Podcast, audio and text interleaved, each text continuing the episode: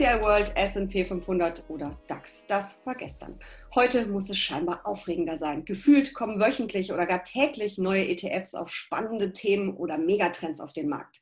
Über Trends in der ETF-Branche im Speziellen und in der Finanzbranche überhaupt spreche ich mit Heike Fürpass-Peter, Leiterin von Luxor Deutschland. Herzlich willkommen.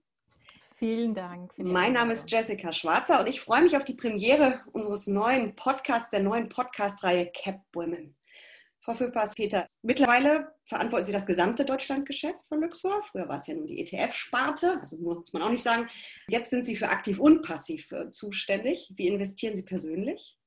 Ähm, Im Grunde genommen auch aktiv und passiv, weil ich glaube, das ergänzt sich sehr gut. Ähm, also ich habe selber natürlich passive, also ETF-Sparpläne, so dass der, der Hype der, der letzten Jahre, von dem ich glaube, dass es auch wirklich sehr sinnvoll ist für jedes Portfolio zur Kapitalanlage, für die Altersvorsorge oder bei uns jetzt spezifisch auch fürs Ansparen für die Kinder.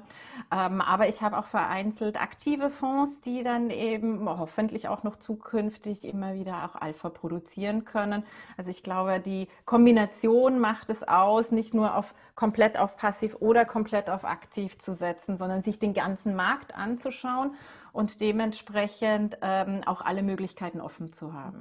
Ich finde ja ehrlich gesagt immer dieses aktives und passives Investieren, diese Formulierung, irgendwie ist die komisch, weil ich mich ja natürlich für eine Strategie interessiere, mich da ähm, reinfuchse, mich für Produkte entscheide und dann eben investiere. Und das ist ja dann doch eine ziemlich ähm, aktive Absolut. Handlung. Es ist schon eine ja. merkwürdige Formulierung, oder? Ja, und im Grunde genommen das Merkwürdige ist ja, das Produkt bei ETF mag passiv erscheinen, weil es einen Index trackt. Aber der Index ist natürlich nicht komplett passiv, sondern ändert sich ja auch. Und gerade ETF-Anleger müssen sicherlich vielleicht noch ein bisschen mehr sich dann entscheiden für Regionen, für Themen, für verschiedene Anlageklassen und noch aktiver in gewisser Weise reagieren, als wenn man nur komplette Multi-Asset-Portfolios oder Multi-Asset-Fonds anlegt. Also ich glaube, beides ist, wie Sie sagen, eigentlich ein aktiver Akt, äh, den man da mhm. beim Investieren tätigt. Und das ist ja auch die, die Herausforderung auch für uns Anbieter, die, ähm, die Kunden und gerade auch Endkunden immer mehr dazu zu ähm, animieren, sich selbst um ihr eigenes Portfolio um die Kapitalanlage, um die Altersvorsorge zu kümmern. Gibt es denn überhaupt noch Investoren, die wirklich nur auf ETFs oder nur auf aktiv gemanagte Fonds setzen? Oder machen es die meisten, ich mache es ja auch wie Sie, eben, dass sie mischen? Ich denke, also von, von den meisten, von denen ich es weiß, mischen sie. Also ich wüsste jetzt nicht von Investoren, die komplett aktiv oder komplett passiv ähm, sind. Das sehen wir auch sowohl auf der Endkundenseite, wenn wir bei den verschiedenen Börsentagen sind, als auch in der ähm, Kommunikation mit unseren institutionellen Investoren. Sicherlich vor fünf oder zehn Jahren waren viele noch rein aktiv unterwegs oder haben nur in aktive Fonds investiert und die ETFs sind dann immer mehr dazugekommen. Aber mittlerweile die meisten Investoren ähm, verwenden wirklich die komplette Bandbreite an Möglichkeiten. Wenn wir auf die institutionellen schauen, wie setzen die ETFs vor allem ein? Das ist wirklich sehr unterschiedlich. Also wir sehen es einerseits für die strategische, auch langfristige Kapitalanlage. Ähm, das sei es jetzt von reinen institutionellen Investoren auf der Versicherungsseite zum Beispiel oder auch von Corporates, obwohl da natürlich auch das Thema Mandate oder Spezialfonds immer wieder in den Vordergrund tritt. Wir sehen aber auch den Einsatz von ETFs als taktischen ähm, Mitteln, um einzelne Sektoren zu spielen oder einzelne Themen zu spielen, sowohl auf der jetzt ähm, Unternehmens Versicherungskunden oder Versicherungskundenseite als auch eben bei ähm, Fondsgesellschaften als Kunden für ETFs. Und kann man sagen, dass so bestimmte ähm, Länder, bestimmte Regionen, bestimmte Indizes da besonders äh, beliebt sind oder andere eher vielleicht auch ausgeschlossen werden äh, für die ETF-Anlage, weil der Index vielleicht einfach, ich sage es mal ganz banal, nicht taugt? Ja. Also das sicherlich der kritische Punkt ist immer, gibt es einen Index, der genau das repliziert, was ich in meinem Portfolio darstellen will. Passt das zu meinen eigenen Kriterien? Ähm, was wir sehen, wo sich wirklich ähm, passive Produkte über die letzten Jahre herausgekristallisiert haben, ist zum Beispiel auf der Seite der US-amerikanischen Aktienindizes. Also hier ist es sehr schwierig, ähm, wirklich für aktive Fondsmanager Outperformance zu generieren und da greifen viele große institutionelle Anleger auf ETFs dann zurück, die in dem Markt extrem liquide sind und aufgrund der Konkurrenz auch ähm, wirklich kostengünstig und eine sehr gute ähm, Performance aufweisen. Könnte man sich dann auch vorstellen, dass es vielleicht so in einigen Jahren äh, so ist, dass die ganzen ganz großen, ganz liquiden Indizes eher über ETF gespielt werden und es da weniger aktiv gemanagte Fonds gibt und sich die aktiven Manager eher so ein bisschen ähm, in der Nische dann tummeln, wo man wirklich noch ähm, Alpha generieren kann? Also es ist sicherlich so, dass teilweise in den Nischen das ähm, leichter ist. Es ist natürlich, je, je, je liquider der Markt ist, je transparenter der Markt ist, desto schwieriger ist es für die aktiven Fondsmanager. Und da kommt es dann halt drauf an, wie breit sieht auch der Fondsmanager die Benchmark. Ist es wirklich nur die liquidesten, sei es jetzt in Deutschland 30, oder schaut man sich den kompletten deutschen Markt an? Aber wir haben ja auch eine, eine Studie aktiv-passiv, ein Research, das Luxor ähm, regelmäßig herausbringt bringt. Also einmal im Jahr eine wirklich ausführliche Studie und dann Updates auf quartalsweiser Basis. Und hier sehen wir, dass es auch schwankt über die Jahre. Also zum Beispiel letztes Jahr war ein sehr positives Jahr für aktive Fondsmanager. Also die konnten gerade in so einer extremen Krise dann durch verschiedene Einstiegszeitpunkte ähm, auch profitieren und durch verschiedene Positionierungen. In Jahren davor hatten wir schon gesehen, dass es deutlich schwieriger war. Also ich denke, das ist sicherlich was, was man auch kontinuierlich als Investor beobachten kann und sich da dann entsprechend positioniert. Und das sehen wir, dass, sich, dass das gerade institutionelle Investoren machen. Wohin strömt denn das meiste Geld im Augenblick? Ähm, es ist ja wohl so, dass in den vergangenen Jahren auch viel Geld in die Anleihenmärkte geflossen ist und mhm. in Liquidität und äh, jetzt langsam aber sicher wieder so ein Trend zur Aktie stärker kommt bei den institutionellen. Ähm, geht das Geld dann wirklich in die großen Indizes oder sind es auch die Themen-ETFs, die dann interessieren? Ähm, also aktuell geht sehr viel auch in Themen-ETFs, allerdings weniger jetzt bei großen institutionellen. Da ist es natürlich so, dass es mit der Benchmark, mit dem ähm, Asset Liability Management zusammenpassen muss und da passt es dann schwieriger mit den Themenprodukten zusammen. Themen sehen wir eher im, im Asset Manager Bereich und im Private Wealth Bereich. Mhm. Ich finde das ja ganz spannend, was da so alles auf den Markt kommt. Ähm, so Sachen wie ein Blockchain, ähm, ETF, Cannabis ist wahrscheinlich eher was, worauf äh, die Privatanleger abfahren, aber vielleicht auch der ein oder andere Healthcare Fondsmanager, man weiß es nicht. Ähm, aber das sind ja auch sehr, sehr spezielle Themen teilweise. Ähm, gucken wir mal auf die Privatanleger. Ähm, sollen die damit vor allem angesprochen werden oder ähm, kommt es auch von der Nachfrage der Institutionellen, dass sowas aufgelegt ähm, wird? Ähm, also es ist eine Kombination in dem Sinn. Wir sehen viel aus diesem Bereich, ähm, im Grunde genommen Distribution, wie wir das nennen, was über die letzten Jahre gerade auf der ETF-Seite immer wichtiger wurde als Kundengruppe. Das heißt eben einerseits die ähm, Selbstentscheider, die über Online-Banken investieren, aber andererseits auch die Privatbanken dort, die Vermögensverwaltungsbereiche, die, die, die unabhängigen Vermögensverwalter, die Advisory-Bereiche in den Privatbanken. Ähm, da sehen wir viel Nachfrage, gerade nach den Themenprodukten, weil das natürlich ein, was ist, wo eine, eine Geschichte miterzählt werden kann. Und das kann viel plastischer dann den ähm, Investoren dargelegt werden. Also das ist sicher, und es ist natürlich ein Bereich, der über die, die ähm, letzten Monate, wo es einzelne Themen gab, die sich auch sehr positiv entwickelt haben. Das spielt da natürlich auch mit, im, mit hinein. Also die Themen, ETFs werden auch immer so gut nachgefragt gefragt, wie auch die, die Entwicklung ist und das Zukunftspotenzial in dem jeweiligen Sektor. Mhm.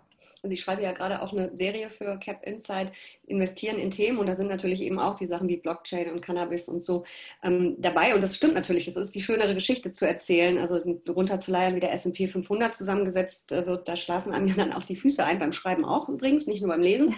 Ähm, das sind ja schon tolle Themen, aber trotzdem habe ich manchmal so ein bisschen ähm, die Angst, dass da auch so das ein oder andere gehypt wird, was es vielleicht doch nicht wert ist, weil man hat ja auch im Moment das Gefühl, dass äh, jedes Thema gleich zum Megathema aufgeblasen wird. Äh, hat man da nicht auch vielleicht so die Gefahr, dass sich gerade Privatanleger dann auch mal die Finger vielleicht verbrennen? Hier ist sicherlich die so eine gesunde Kritik, ähm, Selbstkritik oder ähm, gefragt bei den Investoren. Ähm, ich persönlich würde sagen, solche Themen eignen sich auch immer nur als Beimischung. Also es muss klar sein, gerade für jeden Privatanleger, wie sieht mein ähm, Kernportfolio aus und da sollte ich sicherlich eher aus meiner Perspektive auf breite Standardindizes setzen und dann kann man Themen, die ja weniger diversifiziert sind, teilweise eine höhere Volatilität aufweisen, als Beimischung verwenden. Mhm. Und ähm, sicherlich sollte man sich da auch die Indizes und das Thema an sich genauer anschauen und die Unternehmen, die enthalten sind. Ähm, sind es wirklich Unternehmen, von denen man selbst der Meinung ist, oh, das kann funktionieren? Ähm, also da ist sicherlich der Investor oder der, der Vermögensverwalter, je nachdem, äh, der dann auswählt, gefragt, die Produkte ganz genau anzusehen. Also da muss man dann auch wirklich, wie funktioniert der Index, ähm, wie wie ändert sich die Zusammensetzung, auf in welchem Zeitraum, was sind genau die Kriterien der mhm. Auswahl, wie ähm, ist das Universum aufgesetzt für den jeweiligen Index, was kann theoretisch hineinkommen. Also das sind alles sehr wichtige Themen, die sich Investoren da ansehen sollten und einfach nur blind auf eine Geschichte setzen, ähm, das ist sicherlich mit mehr Risiko behaftet. Ja, da sind wir im Prinzip bei dem, was Sie anfangs sagten, dass das eben auch wirklich eine ziemlich aktive Arbeit ist, ja. ähm, auf ETFs zu setzen. Ich habe das eben auch bei der Recherche gesehen für die Serie, äh, wenn man da teilweise in die Indizes guckt, was auch nicht immer so ganz einfach ist. Nicht immer ist, äh, ist gleich die Zusammensetzung auf allen ähm, Anbieterseiten also von den ETFs. Mhm. Manchmal muss man dann noch ein bisschen googeln oder hat nur so Teile oder steht da noch, kommt alles noch bei ganz frischen Produkten. Ähm, da ist es dann mit der Transparenz auch nicht mehr ganz so weit her. Da wird es dann schon ein bisschen arbeitsintensiver. Und dann habe ich ganz oft gemerkt, ich kenne keins von den Unternehmen. Oder die wenigsten. Also dann kommt man ja bei so speziellen Themen an und so speziellen Unternehmen, auch sehr kleinen, teilweise auch wirklich Startups, da wächst das Risiko natürlich auch. Ja, und ich glaube, ich weiß jetzt gar nicht, welcher Börsenguru es gesagt hat, aber in was zu investieren, das man gar nicht kennt und gar nicht versteht, sollte man tunlichst vermeiden. Hm, also das ist, glaube ich, Warren Buffett gewesen, ja. Ja, ich glaube auch, ja, dass ja. es Warren Buffett war. Kann eigentlich nur Warren Buffett gewesen sein. Die andere Alternative wäre André Costolani, aber ja, genau. das sind die beiden Sprücheklopfer eigentlich. ja. Ähm, glauben Sie denn, dass es ähm, eher so ein Hype ist, dieses Themen investieren, nachdem wir ja vor ein paar Jahren äh, Smart Beta ähm, investiert haben wie die Verrückten, also in dieses Faktor-Investing, jetzt äh, sind es dann äh, die Themen? Ähm, es ist sicherlich so, also ich bin ja schon lange in diesem Geschäft und ich habe den ersten Themenhype ähm, um die Jahrtausendwende schon mitgemacht. Dann damals Internet. Auch der, ja, genau, die Internetbubble auf der Zertifikate-Seite. Und es ist sicherlich so, dass es immer ein gewisses Auf und Ab gibt und das, ähm, aber das ist auch mit den, den Marktentwicklungen mit. Also mhm. solange das, das, zukunftsträchtige Branchen sind, die sich weiter ähm, überdurchschnittlich gut entwickeln, denke ich, laufen auch genau diese Themen laufen auch weiter. Aber klar gibt es auch immer wieder Zyklusänderungen. Also wir hatten ja über die ähm, letzten ja, äh, wahrscheinlich ähm, zwölf Jahre eine, eine, signifikante Underperformance der ganzen Smart Beta Value Produkte gesehen, die aber in diesem Jahr ganz klar wieder an Fahrt mhm. gewinnen mhm. aufgrund der Änderungen im Wirtschaftszyklus, aufgrund der jetzt äh, stärkeren Recovery in, in den USA, der ähm, doch dem Momentum in den Inflationsraten. Und da sieht man dann klar, dass dann auch diese Value-Produkte wieder mhm. mehr nachgefragt werden. Ich glaube, wenn wir bei diesen Megatrends sind, ähm, Digitalisierung ist definitiv einer und der zweite ganz große und der trifft ja die Fondsbranche auch extremst. Also treffen im Sinne von, Sie stellen ja alle Ihre Paletten, Produktpaletten um, ist ja ESG, Nachhaltigkeit. Ähm, wie beurteilen Sie das? Wie viel Geld fließt da überhaupt schon rein? Und ähm, reagiert die Branche überhaupt schnell genug? Also äh, die äh, Mittelzuflüsse im Nachhaltigkeitsbereich sind sehr hoch. Äh, was wir sehen, ist, dass es mittlerweile wirklich ein Großteil zum Beispiel der Aktienzuflüsse ausmacht. Also wir haben im ETF-Markt im ersten Quartal insgesamt 50 Milliarden Netto-Mittelzuflüsse über alle Anlageklassen und da war, davon waren schon knapp 30 Milliarden in, lang, äh, in nachhaltigen Produkten. Ähm, ich persönlich sehe das aber wenig, also es ist ein Trend, aber ich glaube, dass dieser Trend irgendwann Mainstream werden wird. Mhm. Ähm, weil es ist einerseits ganz klar, dass es eine, eine gesellschaftliche Entwicklung dahin gibt, die auch ähm, zum Glück, glaube ich, vom Regulator unterstützt wird und gepusht wird. Und dementsprechend sehe ich, dass das sich eher hin zu einem Mainstream entwickelt. So, das also, heißt, das jeder Fonds und jeder ETF wird künftig den ESG-Stempel drauf haben, weil alles andere im Zweifel nicht mehr zu verkaufen ist. Genau, also das ist jetzt nicht in nächstes oder übernächstes mhm. Jahr, aber ganz weit in die Zukunft äh, gerichtet könnte ich mir das vorstellen. Man hat ja schon auf der regulatorischen Seite ganz klar die, ähm, die Einsortierung in ähm, Artikel 6, 8 oder 9, die ja seit März ähm, veröffentlicht werden muss. Und wir kriegen, bekommen immer mehr Nachfragen von, von Kunden dahingehend. Und gerade mit der MIFID-Änderung, dass äh, Berater ihre Kunden fragen müssen, wollen sie jetzt äh, mhm. wirklich herkömmlich investieren oder doch nicht lieber nachhaltig, denke ich, dass dieser Trend noch mhm. verstärkt ähm, wird. Und gerade auf der, auf der, institutionellen Seite ja. ist ja da natürlich auch entsprechender Druck drauf. Es ist natürlich ein sehr langfristiges ähm, Szenario. Aber ich denke nicht, dass ein nachhaltiger Trend was ist für die nächsten zwei, drei Jahre und dann verschwindet. Mhm. Schauen wir nochmal kurz auf den ETF-Markt. 1600 ähm, ETFs. Ähm, früher ist das ja mal übersetzt worden mit einfach transparent und äh, flexibel. Ne? Ja, das war's. Mhm. genau. Und äh, günstig kommt dann noch dazu. Das G haben wir irgendwie vergessen im äh, Produkt, in der Produktabkürzung. Ähm, ist 1600 nicht ein bisschen üppig dafür, dass es so ein einfaches Produkt sein sollte ursprünglich? Äh, es gibt natürlich viele verschiedene Anbieter in dem Markt. Es gibt auch viele verschiedene Indizes, die man anbieten äh, kann. Ähm, und ähm, die Kunden verlangen auch eine gewisse Diversifikation und verschiedenste Möglichkeiten. Aber persönlich stimme ich auch zu. Also das ist schon so langsam die Grenze der Übersichtlichkeit des ähm, Marktes.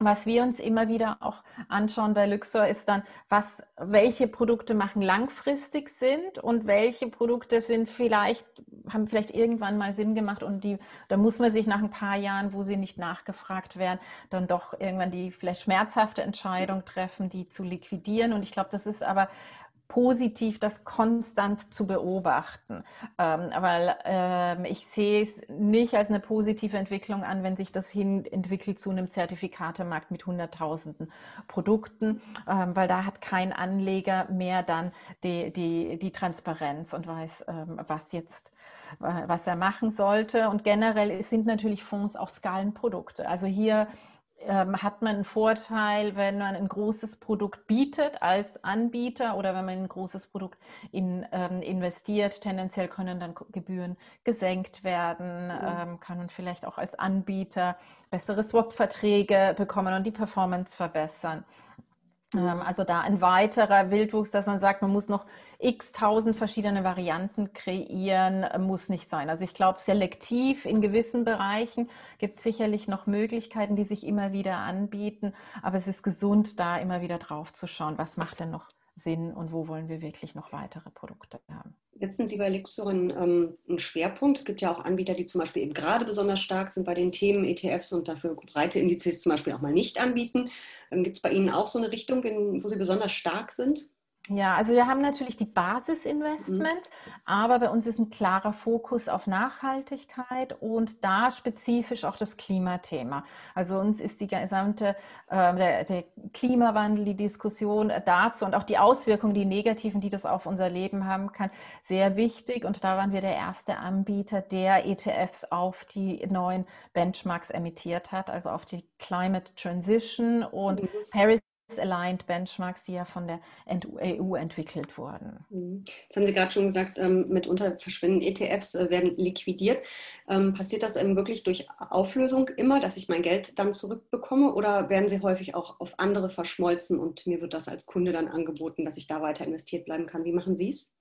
Beide Möglichkeiten Was? bieten sich an. Es kommt immer darauf an, ob man ein anderes Produkt bereits hat in äh, der Produktpalette, auf die das dann passt. Weil Sie können natürlich nicht einen ETF auf US-amerikanische Aktien jetzt zusammenlegen, dann auf einen DAX-ETF. Also jetzt ganz weit gesprochen. Also dementsprechend muss das schon wirklich zusammenpassen.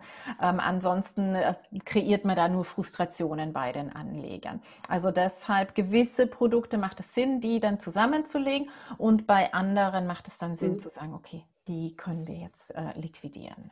Gibt es Zahlen, wie viele ETFs so im Jahr von der, vom Markt verschwinden? Das sind schon, glaube ich, einige. Ne? Ich, also ich würde jetzt aus einem Bauchgefühl raus sagen schon, dass es im, vielleicht im, im oberen zweistelligen bis dreistelligen Bereich ist. Aber das ist jetzt wirklich nur so eine mhm. Ja, ganz, ganz grobe Schätzung. Also die Zahl kann ich gerne mal raussuchen. Mhm. Ähm, aber es, äh, ich denke, bei es passiert. Allen, es passiert bei allen Anbietern. Passiert. Mhm. Also es passiert ja teilweise auch dadurch, dass eben zwei Anbieter äh, fusionieren und dann werden sie im Zweifel nicht zwei DAX-ETFs behalten, sondern da einen großen draus machen. Beim Thema Fusion fällt mir natürlich ein Thema ein, was wir zuletzt gelesen haben, und zwar, dass Amundi Interesse an Luxor hat. Wie ist denn da der Stand der Dinge? Dürfen Sie uns da was verraten? Ja, also ich kann jetzt nicht mehr sagen, als wirklich in der Pressemitteilung Schade. der Société Générale war. Wir sind ja da, es ist Projektstatus, braucht noch die Genehmigungen der, der verschiedenen Regulatoren, der Wettbewerbsbehörden. Aber persönlich kann ich sagen, ich bin wirklich überzeugt davon, dass diese ähm, geplante Transaktion einen deutlichen Mehrwert für unsere Kunden bieten kann, für unsere Partner, aber eben auch viele Möglichkeiten weitere für die Mitarbeiter von Luxor. Ähm, weil Amundi ist der größte Asset Manager in Europa. Er würde mit der Transaktion voraussichtlich der fünftgrößte weltweit werden. Und ich denke, es macht Sinn, in Europa noch stärkeren Asset Manager zu haben, einen gewissen Gegenpol zu den amerikanischen Häusern mhm. auch und da die europäischen Stärken in den Vordergrund zu bringen. Und ich glaube, Sie würden mit der ETF-Sparte, mit der fusionierten, glaube ich, auch die Nummer zwei dann in Europa sein, oder? Sollte so sein, ja. Mhm. Das ist natürlich spannend. Es gab auch zu lesen, äh, dass BlackRock wohl ähm, Interesse am Asset Manager der Credit Suisse hat. Also da ist schon ordentlich Musik im Markt. Ähm, da läuft eine ziemliche Konsolidierung, oder? Von der Konsolidierung haben, glaube ich, viele ja schon über die letzten zehn Jahre immer wieder gesprochen. Ähm, sicherlich ist es so, dass der Margendruck über die letzten Jahre auch größer geworden ist und dass es eben Sinn macht, als Asset Manager so groß wie möglich zu sein. Ähm, also kann das in, in jedem Fall, hängt natürlich auf den Einzelfall an, aber Sinn machen, ja. Mhm. Sie haben ja als äh, Luxor auch im vergangenen oder im vorletzten Jahr Comstage übernommen. Das ist, glaube ich, schon anderthalb Jahre her, oder? Genau, wir haben die dann final, sind die Kollegen Ende äh, 2019 dann mhm. zu uns gekommen. Wie läuft denn das ganz konkret? Wie kann ich mir das vorstellen? Das sind ja dann Posten doppelt besetzt. Da werden ja wahrscheinlich ein bisschen die Ellbogen ausgefahren. Wer kriegt den Job? Und äh, dann passiert natürlich auch viel mit der Produktpalette. Äh, das ist schon ähm, ein ganz schönes Projekt, was da dann ins Laufen kommt, oder? Ja, also das war auch ein sehr, sehr, sehr interessantes Projekt mit ähm, Comstage oder besser gesagt dem Asset Management der mhm. Commerzbank zusammen. Ja, wie läuft das ab? Also wir hatten ab dem Zeitpunkt, wo es dann rechtlich möglich war, ähm, regelmäßige ähm, Working Groups und haben uns zusammengesetzt und die verschiedenen Themen besprochen. Was muss getan werden, äh, systemseitig, was muss getan werden, mhm. produktseitig, was muss getan werden, auch auf der Marketingseite in Bezug auf, wie bringen wir die diese Marken näher zusammen? Ähm, welche Marke ist vielleicht wo beliebter oder bekannter? Wie kann man gegenseitig voneinander da profitieren? Ähm, und, und das war dann ein Prozess wirklich über viele Monate dahingehend, bis dann eine finale, ähm, ein finales Setup, eine finale Organisation dann, dann feststand. Und das ging dann natürlich nach der Integration noch, noch weiter, ähm, gerade in Bezug auf die Produktfusionen, mhm. die äh, Sie sich ja vorher angesprochen haben, und auf das Zusammenbringen wirklich der Marken, was ähm, wo ich aber denke, dass uns das sehr gut gelungen ist. Also wir sehen weiter auch in den alten ähm, sozusagen Ex-Comstage ETFs deutliche Nettomittelzuflüsse. Wir sehen, dass wir wirklich alle Kunden da mitnehmen konnten und uns war es extrem wichtig, da einen transparenten Prozess zu haben für die Kundenseite. Und wenn wir jetzt auf die Menschen hinter den Produkten schauen, sind da Ellbogen ausgefahren worden? Ähm, Ellbogen, also ich glaube, man hat ein gemeinsames Projekt, zu dem man mhm. hinarbeitet. Das ist ganz klar so. Ähm, und das andere, ob Ellbogen ausfahren, aber gen generell glaube ich, in, in ähm, ja, in, in jeder beruflichen Situation ist es wichtig für jeden auch klar zu sagen, wo will man hin, was, was sind so mhm. seine Zielvorstellungen und die klar, klar zu äußern. Ähm, und ich glaube, das Wichtige ist aber, dass man gemeinsam arbeitet an einem Projekt und dass man das nicht sieht, so wir gegen die und die gegen uns, sondern wie, mhm. man hat ein gemeinsames Projekt und man kämpft für dieses gemeinsame Projekt. Mhm. Nun ist die Finanzbranche ja eine ziemliche Männerbranche. Ähm, haben Sie das Gefühl gehabt, dass Frauen ein bisschen anders auf so eine äh, Situation reagieren, auf so, in so einem Projekt anders sich verhalten als Männer? generell, es gibt ja dieses Vorurteil und dem stimme ich schon manchmal zu, mhm. dass Frauen vielleicht ein bisschen mehr gemeinsam, dieses gemeinsame Arbeiten. Aber das ist auch auf, bei Männern sehr, sehr ähm, unterschiedlich. Also manche da sind natürlich auch sehr kooperativ in, mhm. In äh, dem, wie sie arbeiten. Aber tendenziell sieht man schon teilweise, dass Frauen vielleicht sich manchmal ein bisschen selber zurücknehmen und die Männer sich eher, ähm, sich leichter tun, sich in den Vordergrund äh, zu stellen. Aber ich glaube, als Frau muss man sich dann immer sagen, es ist ja, äh, ja einfach die Dinge machen. Es ist mhm. wichtig, dass es um die Sache geht. Hm. Aber Sie sind ja schon eine der wenigen Frauen ähm, in der deutschen Finanzindustrie in Führungsposition und in auch einer relativ hohen Führungsposition. Warum schaffen das nicht mehr Frauen? Das ist eine gute Frage. Ich, ich hoffe, dass jetzt in der, dass es immer mehr Frauen auch wollen, weil das mhm. habe ich schon über die letzten Jahre teilweise gesehen, dass manche ähm, das dann auch nicht wollten und dass sie ab mhm. gewissen Zeitpunkten dann gesagt haben, hm, mir ist vielleicht die Familie wichtig oder vielleicht will ich mal da zurückstecken oder so. Mhm. Also ich glaube, das Wichtige ist das Erste, dass man es will, dass man das macht, was, was man möchte auch. Und dann ist es sicherlich so, dass es wichtig ist, unterstützt zu werden. Mhm. Also das ist, dass, dass das Klima da ist, sich positiv zu, zu entwickeln. Und das, ähm, das ist schon was, das wir bei, bei Luxor wirklich versuchen zu bieten. Aber es ist ja trotzdem irgendwie schon so, dass man das Gefühl hat, Finanzen sind ähm, häufig auch in Beziehungen immer noch Männersache und irgendwo es wird das von der Branche auch wiedergespiegelt oder also es ist, es ist schon irgendwo immer noch ein bisschen es so, auch wenn es besser wird. Ja, es ist auch, ich kann es auch leider nur sagen, dass wenn wir Bewerbungen bekommen für Praktikumsplätze, mhm. würde ich mal sagen, es ist 95 Prozent sind ähm, ja, ähm, junge Studenten und keine Studentinnen, die sich bewerben. Vielleicht haben uns äh, heute ja oder hören uns jetzt ein paar Studentinnen zu. Das wäre ja super. Ja, ja. Sie sollen sich bitte bei Ihnen persönlich ähm, bewerben. Und dann äh, läuft das bestimmt mit der Karriere.